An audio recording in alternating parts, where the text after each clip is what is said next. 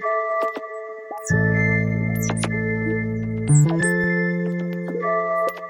you.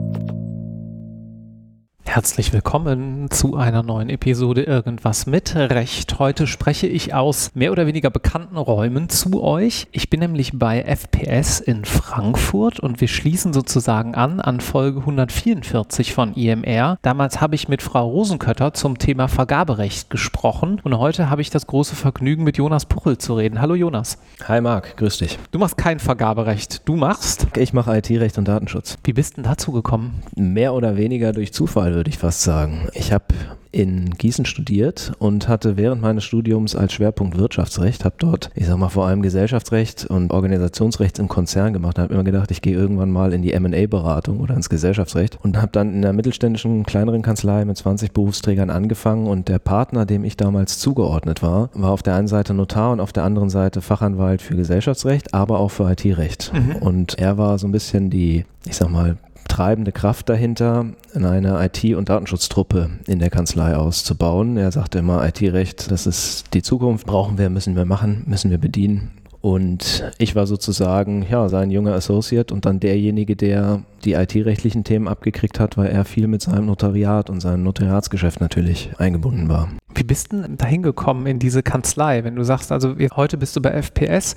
FPS ist eine mittlere bis etwas größere Einheit und diese kleinere bis mittelständische Kanzlei damals, die hatte wie viele Berufsträger? Circa 20 waren wir. Warum hast du dich damals dafür entschieden? Das war eigentlich eine relativ einfache Entscheidung. Ich war dort während meines Referendariats mhm. und habe da schon mitgearbeitet in verschiedenen Dezernaten und hatte deshalb einen sehr guten ich sag mal, Eindruck, persönlichen Eindruck als auch fachlichen Eindruck und kannte die Kollegen, habe mich mit denen gut verstanden und das hat sich dann so ergeben. Sie suchten einen jungen Associate, ich sozusagen suchte den Einstieg und das war ein guter Fit. Und jetzt in der Nachschau, ich würde diese Zeit und auch diese Erfahrung überhaupt nicht missen wollen. Ich fand das total super als Einstieg, weil du in einer Kanzlei mit diesem Zuschnitt sehr früh ein dickes Fell dir anlegen kannst, weil du, ich sag mal, als der Jüngste machst du relativ schnell viel Litigation, Zivil, Prozessrecht, Zivilrecht, allgemeines Zivilrecht. Du berätst auch jetzt nicht spezialisiert nur in einem Bereich, sondern du hast halt einen breiteren, ich sag mal, Kosmos, breiteren Fächer. Und ich habe in den ersten Jahren tatsächlich viel Rechtsstreite gemacht. Ich bin durch ganz Deutschland getingelt und habe da, ich sag mal, alles so commercial rauf und runter, würde man das heutzutage nennen, gemacht. Und das war eine sehr tolle Zeit, sehr prägende, sehr lehrreiche Zeit. Und für mich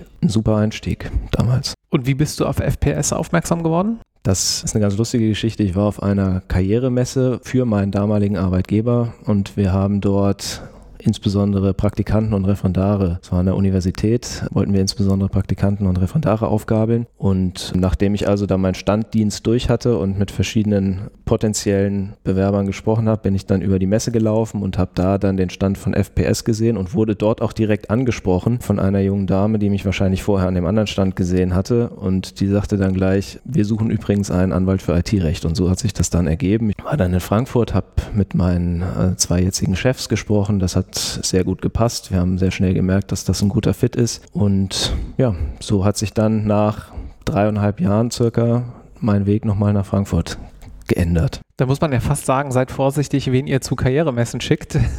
Könnte man so sagen, ja. Du wohnst aber nicht in Frankfurt, sondern in Mittelhessen, ne? Ich wohne immer noch in Mittelhessen, genau. Und bin jetzt heute Morgen circa 50 Minuten hierher gefahren. Das heißt, das machst du wahrscheinlich nicht jeden Tag. Ich mache das nicht jeden Tag. Ich arbeite in Anteil remote und bin da auch sehr dankbar, dass das funktioniert. Das ist bei mir aber auch so, das muss man dazu sagen, ich habe größtenteils meine eigenen Mandate und weil ich im IT-Recht tätig bin, ist das natürlich auch so, die Branche ist gut durchdigitalisiert. Meine Mandanten sitzen auf der ganzen Welt. Termine finden eigentlich kaum noch also in meinen Mandaten kaum noch in Präsenz statt. Ich wüsste nicht, wann ich das letzte Mal mit einem Mandanten so gegenüber gesessen habe, wie wir beide das jetzt gerade tun, sondern meistens findet das alles per Teams oder anderen Videokonferenztools statt und dementsprechend ist das bei mir ne, dann auch ja, gut möglich, sozusagen von überall auf der Welt zu arbeiten, beziehungsweise halt aus Mittelhessen zu arbeiten. Das heißt, du bist jetzt auch deutlich weniger vor Gericht als noch früher. Ja, deutlich weniger. Also meine Arbeitsrealität hat sich da komplett geändert. Ich war früher würde ich sagen, waren so 60 Prozent meiner Tätigkeit war vor Gericht. Mittlerweile ist es wahrscheinlich unter fünf. Mhm. Also mittlerweile weit überwiegend Beratungsmandate. Wir haben ja einen ganz interessanten Blick auf die Rechtsbranche von Nichtjuristen, äh, stelle ich immer wieder fest. Die denken, wir würden den ganzen Tag uns nur streiten, wären nur bei Gericht und übersehen diesen ganzen riesengroßen Beratungsteil, der wahrscheinlich auf die Branche gesehen sogar der größere Teil ist als die Litigation-Sparte oder auch Alternative Disputes, klar, der jetzt mal mit einbezogen, übersehen diesen Teil häufig. Aber dennoch, lass uns das mal ein bisschen ausfächern, ein bisschen ausbreiten. Was umfasst denn das IT-Recht alles so? Ja, also letztlich ist es Querschnittsmaterie. Du hast, und das macht den Job auch so wahnsinnig spannend, du hast mit ganz vielen verschiedenen Rechtsbereichen zu tun. Vielleicht einen Schritt zurück.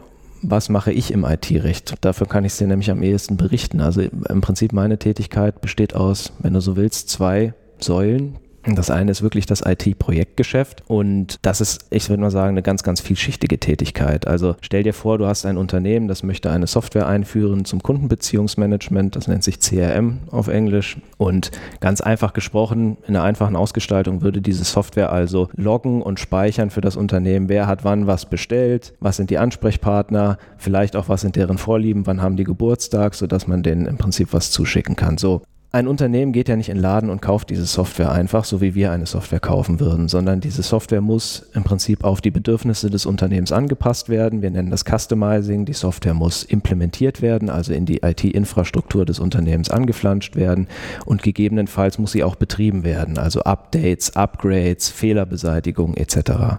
Da komme ich ins Spiel. Also im Prinzip die vertragliche Ausgestaltung von solchen Projekten mhm. ist eine große Säule von dem, was ich tue. Und da hast du natürlich mit ganz vielen Rechtsbereichen zu tun. Du hast allgemeines Vertragsrecht, Zivilrecht, wir reden über Werkverträge, wir reden über Dienstverträge. Du hast teilweise ganz viel Urheberrecht, Softwareurheberrecht, gerade wenn du im Open Source Bereich bist, immer ein Riesenthema. Du hast Wettbewerbsrecht, du hast Aufsichtsrecht teilweise, Regulatorik und das leitet vielleicht so ein bisschen über in den zweiten Standbein meiner Tätigkeit. Also neben dem IT-Projektgeschäft habe ich ganz viel, ich sag mal, Umsetzung von Compliance, IT-rechtlichen Compliance-Vorgaben in Unternehmen. Und das können auch ganz unterschiedliche Dinge sein. Zum Beispiel eine, ein Spezialberitt bei mir ist so ein bisschen Compliance-Umsetzung in der Finanzindustrie oder Finanzbranche. Das kommt daher, dass ich verschiedene Mandanten habe aus dem Finanzsektor. Und das kannst du dir so vorstellen, Banken sind reguliert und ich fasse das jetzt mal alle Finanzdienstleister als Banken mhm. zusammen. Mhm. Ja? Also Banken sind reguliert, das heißt, die müssen sicherstellen, und das haben wir aus vergangenen Krisen gelernt, dass sozusagen die Funktionsfähigkeit der Bank immer sichergestellt ist. Und das führt natürlich dazu, dass sie auch gegenüber IT-Dienstleistern, die sie einsetzen, sicherstellen müssen, dass sozusagen in bestimmten Fällen das immer noch alles so funktioniert, wie sie es wollen. Die Fälle sind irgendwo einfach Serverausfall oder wie muss man sich das vorstellen? Zum Beispiel mhm. ja, Serverausfall oder gehackt werden oder Einflüsse, andere Einflüsse von außen. Letztlich Finanzregulatorik kann man sich so vorstellen, deckt verschiedene Bereiche ab. Zum einen die Cyber Security, also das klassische gegen Angriffe von außen schützen, aber auch zum Beispiel Auditrechte ist immer ein Riesenthema, die wir in der Finanzregulatorik haben. Also die Bank muss sozusagen den Dienstleister auditieren können, sich vor Ort anschauen können, wie der seine Prozesse umsetzt, wie es bei dem, ich sag mal, platt gesagt aussieht und ob das sozusagen ein vertrauenswürdiger Dienstleister ist. Mhm. Also das ist so ein bisschen die ganze Compliance-Seite und ich meine, wir haben ja momentan eine richtige Regelungswut des EU-Gesetzgebers, wenn du so willst, im Bereich IT und Cyber. Also wir bekommen jetzt in den nächsten Jahren oder zum Teil sind die Gesetze schon in Kraft und sind jetzt in der Umsetzungsphase verschiedene Gesetze einmal zur nennen wir es mal Cyber-Resilienz als Antwort auf, ich sag mal, steigende, steigende äh, Relevanz von Cyberangriffen. Man beachte die äh, Anführungszeichen, die du gerade mit deinen Fingern gemacht hast, die ich jetzt mal sozusagen hier gerade übersetze. Ja, ja, ja, ja, ja genau.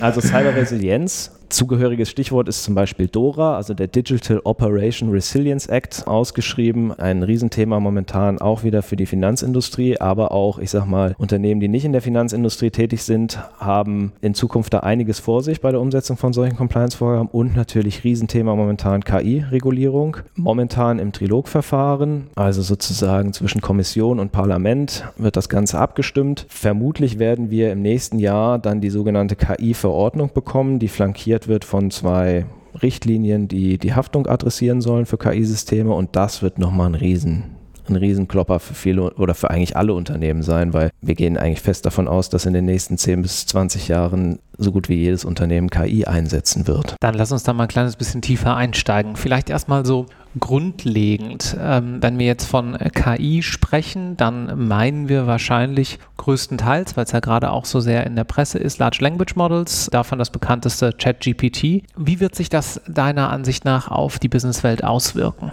Massiv. Also ich glaube im Wesentlichen, wir haben ja momentan in der, ich sag mal, medialen Wahrnehmung, liest du immer wieder dieses so nach dem Motto, werden wir jetzt alle ersetzt und wann ist der Moment der technologischen Singularität, wenn also die KI schlauer ist als wir. Ich glaube, dass wir in der nahen Zukunft vor allem erstmal unterstützt werden, anstatt ersetzt zu werden. Und dass die KI natürlich unser aller Berufsalltag ganz stark verändern wird, weil KI ermöglichen wird, dass viele der oder viel Routinetätigkeit, die, die wir heutzutage machen oder jetzt bei Juristen konkret Research-Tätigkeit ersetzen wird oder für uns umsetzen wird und uns so unterstützen wird und so uns mehr Freiraum geben wird, ich sag mal, komplexere Aufgaben umzusetzen. Das ist so ein bisschen meine Sicht der Dinge. Also ich glaube noch nicht, dass wir ersetzt werden, sondern eher, dass wir unterstützt werden. Glaube ich auch. Ähm, ich glaube, es geht vielleicht noch sogar einen Tacken weiter, dass man sagt, schau mal, und die Auswirkung dessen muss man bei einem gesonderten Podcast nochmal in Länge diskutieren. Aber sowas wie, schau mal, wir haben jetzt hier gerade unser, unsere Vorlage, eines IT-Vertrags im Bereich so und so. Hier ist dieses aufgezeichnete MP3 meines Gesprächs mit dem Mandanten, transkribiere das mal und ziehe dann da schon mal die wichtigsten Infos raus und mache mir einen Entwurf dieser Vorlage. Das ist jetzt ja nicht ausgedacht, das ist ein ganz konkreter Anwendungsfall, den Microsoft vorgestellt hat, der eigentlich wahrscheinlich noch 23, vielleicht Anfang 24 schon kommen soll. Ne? Ja, ja, Microsoft ist ja, ist ja da, ich sag mal, relativ weit vorne dabei. Also gerade Language Model, die setzen ja jetzt auch das Language Model von OpenAI in, wie heißt es, Microsoft Copilot, glaube ja. ich, dann ein. Das heißt, die sind da schon, haben auch massiv investiert in, in, in OpenAI. Also die sind da schon vorne mit dabei und ja, ich stimme dir zu, das wird kommen. Ist Datenschutz in dem Zusammenhang eigentlich ein Argument derer, die äh, technologiekritisch sind? Also ist wichtig, klar, aber mein Eindruck ist manchmal, dass man versucht, mit diesem Datenschutzargument manches tot zu machen, was einem vielleicht etwas unlieb ist. Manche versuchen das. Um es kurz zu machen, aus meiner Sicht ist eine pragmatische Anwendung von Datenschutz aber durchaus oder erlaubt eine pragmatische Anwendung von Datenschutz durchaus auch technologischen Fortschritt und auch KI. Aber es ist natürlich ein Riesenthema, klar. So ein bisschen jetzt gerade im Hinblick auf US-Anbieter wird das natürlich entschärft dadurch, dass wir jetzt einen quasi Angemessenheitsbeschluss für die USA bekommen haben. Das heißt, Datentransfers in die USA sind nicht mehr rechtlich so kritisch, wie es quasi bis dato war nach mhm. dem Schrems 2 Urteil. Aber nichtsdestotrotz ist natürlich, ich meine, das Thema Drittland jetzt und USA weggedacht, das Thema Drittland bleibt, klar. Drittlandübermittlung im Datenschutz Datenschutz und Datenschutz ist auch im, im Bereich KI ein Riesenthema. Überleg mal, wenn du, wie trainierst du einen Algorithmus? indem du wahnsinnige Mengen an Daten einspeist. So, und in dem Moment, wo du für das Training eines Algorithmus personenbezogene Daten einspeist, hast, stößt du natürlich eine, eine Tür auf ins Datenschutzrecht und dann musst du dich mit allen datenschutzrechtlichen Aspekten auseinandersetzen. Die Konsequenz dessen ist aber ja nicht notwendigerweise, dass es nicht geht, sondern dass, wenn man es machen will, man einige Vorgaben zu beachten Richtig. hat. Und wie eingangs zu dem Thema gesagt, also meines Erachtens, wenn man Datenschutzrecht jetzt nicht übervorsichtig, sondern einigermaßen pragmatisch lebt, dann ist das auch durchaus, denke ich, rechtssicher möglich. Gut, dann lass uns von dieser teilweisen jedenfalls Zukunftsmusik ein kleines bisschen zurück in die Gegenwart gehen. Mich würde doch mal interessieren, so ganz handfest, was du hier so machst. Hast du mal so ein, zwei Beispiele dessen, wo man dich ruft? Wir haben gerade schon das Thema Datenschutz angesprochen. Ich vermute mal hier und da bei so einem Data Breach, oder? Ja, das kommt immer mal wieder vor. Das sind dann meistens die hitzigeren Mandate. Also im Prinzip jetzt ganz konkret, ich kriege Montagmorgens einen Anruf von dem Geschäftsführer meiner Mandantin. Du Jonas, wir haben hier ein Riesenthema, du musst vorbeikommen. Dann saßen wir zusammen, es stellte sich dann raus, die Mandantin erstellt und betreibt Webseiten für ihre Kunden und hostet diese Webseiten über einen dritten Provider.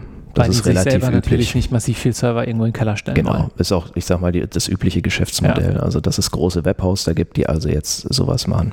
Und einer dieser Webhoster war Opfer eines Cyberangriffes und die Angreifer konnten da tatsächlich Daten abziehen. So, und jetzt saßen wir also bei der Mandantin dann zusammen, das, das ist schon ein bisschen her, es war so in der, in der, ich sag mal, kurz nach Anfangsphase der DSGVO und da war das natürlich noch alles ganz, ganz, ganz kritisch. Und dann saßen wir da zusammen, kann ich mich noch daran erinnern, und der Webhoster selber, der also angegriffen wurde, der hatte so einen Live-Ticker und alle zehn Minuten erschien dann im Prinzip eine Neuigkeit, was sie jetzt also über den Angriff gerade herausgefunden haben. Und wir saßen quasi in großer Runde da zusammen und haben uns dann also überlegt, insbesondere Thema Datenschutz, Datenmeldung. Es ist ja im Datenschutz so, dass ich Datenschutzverletzung habe, dann muss ich die innerhalb von 72 Stunden an die Aufsichtsbehörde melden. Und ich muss mir, wenn ein besonderes Risiko für natürliche Personen besteht, muss ich diese betroffenen Personen auch informieren. Das kennt man ja so ein bisschen. Ne? Der ein oder andere hat vielleicht schon mal so eine E-Mail bekommen. Hallo, Sie haben ein Kundenkonto bei uns. Wir können nicht ausschließen, dass Daten von Ihnen irgendwie gerade an Dritte gelangt sind. Hier ist das, was Sie zu, noch tun können.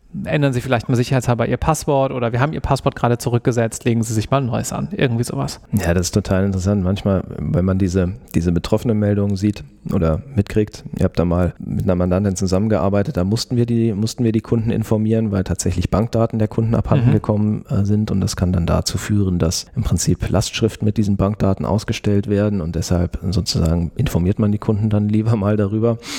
Und die hatten sich damals eine Krisenkommunikationsagentur an Bord geholt, die also dieses Betroffenen-Schreiben dann schreiben sollte. Und das, ich kriegte dann das Schreiben, was diese Krisenkommunikationsagentur vorbereitet hatte und sollte mir angucken, ob das also auch rechtlich passt, weil es ist so, dass der Artikel 34 DSGVO, das ist der zugehörige Rechtsgrundlage, dass der sehr genau vorgibt, was ich also in diesem Schreiben mhm. dem Betroffenen mitteilen muss. Und ich kriegte dieses Schreiben und das las ich dann so, wir wurden gehackt, was sie daraus lernen können, so nach dem Motto. und ich habe dann gesagt, Leute, so können wir das nicht machen. Wir müssen da schon irgendwie so Pflichtinformationen ein bisschen reinpacken und du sollst das eigentlich in, in objektiver Sprache ganz trocken sagen, so nach ja. dem Motto. Und dann haben wir aber, glaube ich, einen ganz guten Mittelweg damals dann gefunden, dass es noch Krisenkommunikationsagentur fest war, aber ja. trotzdem auch rechtlich ja. das umgesetzt hat, was man, was man umsetzen sollte. Weil über dem Ganzen das Damoklesschwert einer entsprechenden Geldbuße droht, wenn man dem nicht nachkommt, ne? Richtig. Also Datenschutzrecht ist im Prinzip, es gibt Aufsichtsbehörden im Datenschutzrecht und wenn ich also nicht rechtzeitig informiere oder nicht vollständig informiere, dann drohen da Sanktionen. Genau nehmen wir mal den Fall des 33 DSGVO. Wir haben keine persönlichen Daten, die abhanden gekommen sind, sodass die Kunden direkt informiert werden müssen. Das ist dann der 33, dann sind wir nicht im 34, ne? Nicht ganz, also persönliche Daten können trotzdem abhanden gekommen sein, aber es ist eine Risikoanalyse. Also den 34er ah, ja, okay. muss ich nur ziehen, wenn ich ein besonderes Risiko für die Rechte und Freiheiten natürlicher Personen befürchte. Und wenn das also nicht ist, also ich quasi einen, nennen wir es mal,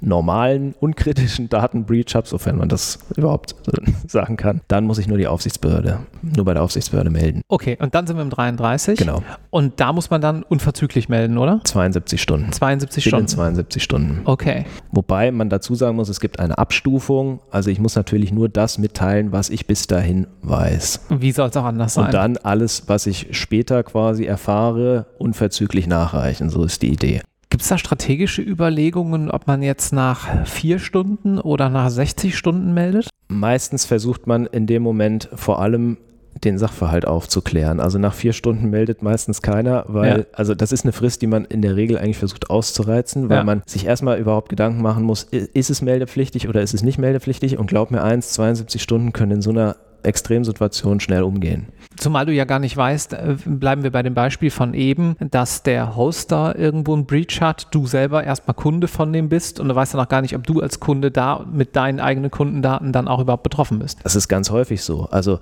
machen wir noch einen einfacheren Fall. Du hast einen Online-Shop äh, als Unternehmen und verkaufst da Sachen drüber, dann ist es in der Regel auch nicht so, dass du den selbst betreibst, sondern du hast irgendeinen Dritten, der den für dich betreibt. So. Shopify und, und Co. oder was Zum Beispiel. Immer. Und mhm. du weißt ja meistens, wenn der jetzt einen Angriff meldet, weißt du ja gar nicht, was da technisch passiert ist. Ja. So, und das alles musst du in diesen 72 Stunden irgendwie zusammenkriegen. Du musst die Informationen zusammenkriegen. Du musst dir Gedanken machen, ist das jetzt meldepflichtig oder nicht? Und dann musst du das absetzen. Also da hast du viel zu tun. Das ist eigentlich auch ein ganz spannendes Problem, wenn man mal überlegt. Bleiben wir mal bei dem Beispiel von gerade. Du hast einen Online-Shop per Shopify.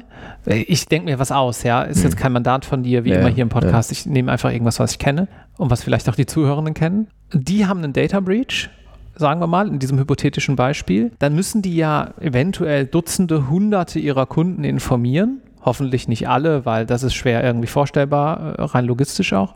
Und dann ist es von denen ein gewisser Prozentsatz wirklich betroffen. Aber erstmal müssen ja eigentlich alle irgendwo mal ihren Anwalt anrufen. Naja, also du kannst es zum Beispiel in so einem großen Breach, kannst du es schon abgestuft machen. Also wir hatten das zum Beispiel auch mal in einem Mandat, gab es einen Cyberangriff, es waren Kundendaten betroffen, aber es waren halt nur von manchen Kunden sensible Daten, wie zum Beispiel Bankdaten betroffen und von anderen war es nur irgendwie der Name oder sowas. Mhm, mh. Und dann kannst du das schon abgestuft fahren, dass du im Prinzip, also Aufsichtsbehörde meldest du, klar, und dann bei den betroffenen Informationen machst du dir Gedanken, muss ich jetzt alle informieren? Und logistisch, Thema logistisches Problem, was du gerade angesprochen hast, informiere ich sie alle über ein Schreiben, was die persönlich kriegen oder wie auch immer? Oder kann ich es vielleicht sogar für die, die jetzt nicht so äh, stark betroffen sind, machen, dass ich wie ein FAQ auf der Webseite ah, ja. veröffentliche. Und so haben wir es dann damals in Abstimmung mit der Datenschutzaufsicht gemacht. Ah ja, das ist ja eigentlich ganz gut, dass es da auch so praxisnahe Möglichkeiten gibt, das dann halt entsprechend irgendwie umzusetzen. Ne? Ja,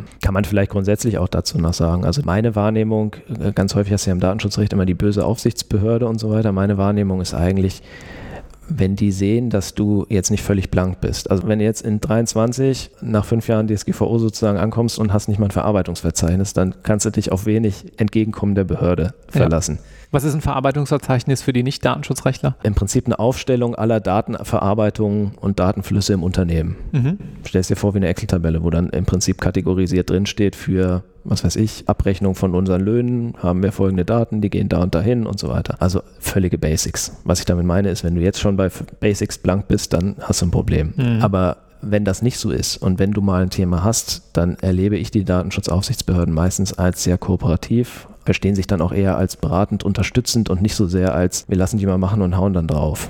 Gut, dann ein anderes Feld, in dem du mit der öffentlichen Hand zusammenarbeitest und so, na, oder für die öffentliche Hand vielleicht auch mittelbar zumindest tätig bist. Und so schließt sich auch der Kreis zum Beginn unseres Podcasts, ist zum Beispiel bei solchen Vergabeverfahren, äh, wenn du mit deinen vergaberechtlichen Kolleginnen zusammenwirkst. Du hast mir im Vorgespräch erzählt, ja, ist doch klar, die Verwaltung digitalisiert allerorts. Da geht es dann ja auch um Vertragsgestaltung im IT-Bereich. Wie muss man sich das konkret vorstellen?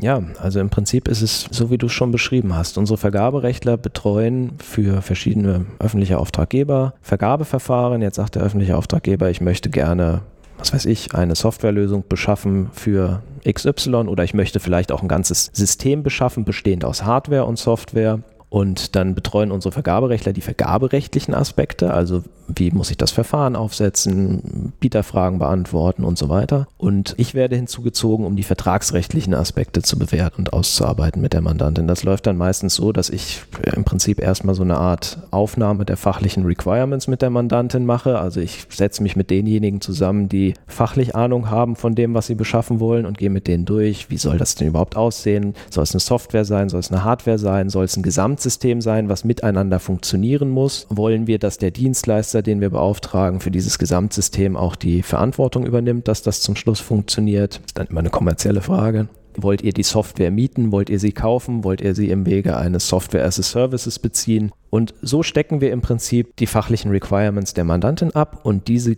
gieße ich dann sozusagen in Vertragsform bei öffentlichen Auftraggebern. Ist es so, dass die quasi anhand der sogenannten EVB-IT-Verträge ausschreiben. Das sind letztlich Standardverträge für die Beschaffung von IT-Leistungen der öffentlichen Hand. Und da gibt es verschiedene Vertragsformen. Also du kannst es dir im Prinzip so vorstellen, es gibt einen EVB-IT-Vertrag für Dienstleistungen, für Softwarebezug, für Hardwarebezug. Also wählen wir zunächst mal aus, was ist die richtige Vertragsart. Dann bauen wir sozusagen den fachlichen Input der Mandantin in den Vertrag ein und stellen sicher, dass also die Leistungsbeschreibung, die die Mandantin dann gemeinsam mit uns erstellt, auch zu der vertraglichen Realität passt. Mal ein bisschen frech gefragt, warum macht denn das die Verwaltung nicht selbst? Haben die da keine Juristen? Weil es häufig, ich sag mal gerade in der IT-Beschaffung so viele Besonderheiten gibt, dass die das intern nicht abgedeckt kriegen, ja. weil die Expertise fehlt oder weil die Kapazität fehlt. Das ist schon so.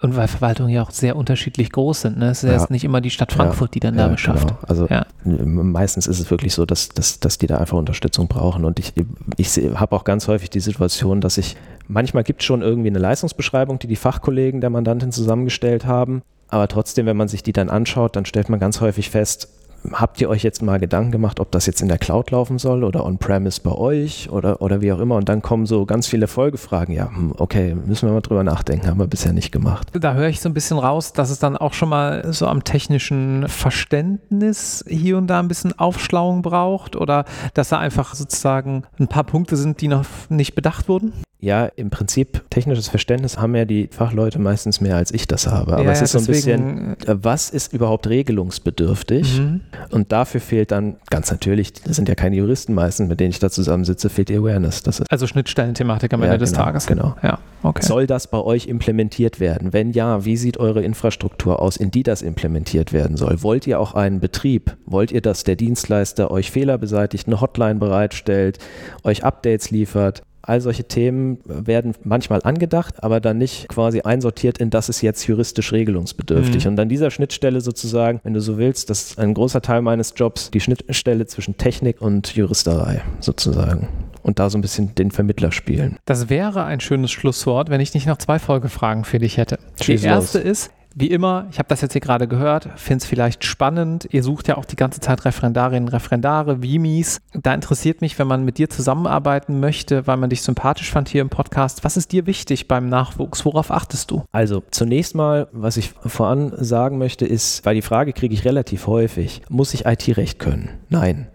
Also ich habe auch während meiner Ausbildung nie IT-Recht gemacht, mhm. weil es das einfach damals auch überhaupt noch nicht gab. Das wurde an den Unis nicht angeboten, das war kein Thema. Mittlerweile ist das ein bisschen besser, aber eigentlich immer noch nicht so richtig. Also nein, muss man nicht. Was aber total wichtig ist, ist eine technische Affinität. Und Bock darauf haben, sich mit technischen Themen auseinanderzusetzen. Das ist, glaube ich, die Grundprämisse. Wenn das nicht da ist, wenn man so jemand ist, der sagt, Technik mag ich eigentlich nicht, dann sollte man natürlich nicht im IT-Recht arbeiten. Aber das ist, glaube ich, ganz klar. Und ansonsten ich bin eigentlich niemand, der jetzt irgendwelche Requirements hat, von wegen, der muss an der Uni gewesen sein oder im Ausland gewesen sein oder sonst was, sondern das kommt dann bei mir total auch auf die, was ist das für jemand? Kann mhm. ich mit dem persönlich, ist das jemand, der fit ist, der Lust hat, sich weiterzuentwickeln, was zu lernen? Das ist, glaube ich, der wichtigste Punkt für mich. Und dann zurückgehend auf eine nette Zuschauerinnen-Zuschrift von neulich noch folgende Abschlussfrage. Ich wurde gefragt, sag mal, sind die Leute eigentlich immer so abgeklärt, wie die im Podcast rüberkommen? Und naja, und wir versuchen hier natürlich auch immer ein Gespräch zustande zu kriegen, was flüssig ist. Und deswegen, wenn jetzt sich jetzt jemand mal total verhaspelt, kann man ja auch mal sozusagen sagen, aber wisst ihr ja auch, die ihr das hier länger hört, dann nehmen wir das natürlich raus, damit es angenehm zu hören ist. Aber dennoch die Frage, was hat sich in deinem Berufsalltag vielleicht als anders herausgestellt, als du früher dachtest? Also wenn du an dein Referendariat zurückdenkst, wo wurdest du mal überrascht in den letzten Jahren? Ich glaube, das Positive, was man jedem mitgeben kann, ist, dass es eigentlich nur besser wird als das, was bis zum zweiten Staatsexamen passiert. Also der Beruf ist viel vielfältiger, interessanter, spannender als das, was, also zumindest war es für mich so. Ja, es mag auch Leute geben, die finden Lehre und Universität und Lernen total toll. Bei mir ist das, war das so. Ich war dann froh, als es, als es fertig war. Was mich überrascht hat, ist, wie wenig ich heutzutage eigentlich so pur juristisch arbeite, wie wir das früher mal gelernt haben. Mhm. Also ich gucke sehr selten beispielsweise, aber das liegt jetzt auch an meinem konkreten Tätigkeitsfeld. Ich habe sehr selten, dass ich wirklich Stunden damit verbringe, irgendwas zu recherchieren oder in Back Online nachzulesen, was auch immer, sondern bei mir ist es gerade im Projektgeschäft häufiger so, dass es wirklich konkret Vertragsarbeit ist, dass es Dinge über die Bühne bringen ist. Und das ist was, was ich früher nicht gedacht hätte. Also dieses ganz klassische juristische Arbeiten, was ich früher gelernt habe, ist wichtig, ist Handwerkszeug, aber ist heute gar nicht mehr so sehr ein Großteil meines Berufsalltags. Aber das mag, also ich kenne ganz viele Kollegen, ich mache auch zusammen mit einem Kollegen Vorlesungen an der Technischen Hochschule Mittelhessen und er arbeitet in der Lehre. Und bei ihm ist es ganz anders. Also wir sind beides Juristen, aber das ist auch das Tolle an unserem, an unserem Job, an unserem Berufsfeld. Wir sind beide Juristen, aber jeder von uns hat einen komplett anderen Arbeitsalltag. Mhm. Er wirklich so Lehre, er arbeitet noch nebenbei in der Kanzlei, macht da im Prinzip vor allem, wenn es mal wirklich in Recherchetätigkeit geht und ich bin im Prinzip das komplette Gegenteil dazu. Das ist schon spannend dann muss ich diese Steilvorlage nutzen und einfach nochmal auf die Folgenübersicht auf irgendwas mit recht.de hinweisen, wo ihr euch ja noch hunderte, muss man mittlerweile sagen, andere Perspektiven zu Gemüte führen bzw. anhören könnt. Jonas, vielen herzlichen Dank, dass du diesen äh, Katalog um eine weitere, wie ich finde, sehr spannende Perspektive bereichert hast. Vielen Dank. Tschüss. Ciao.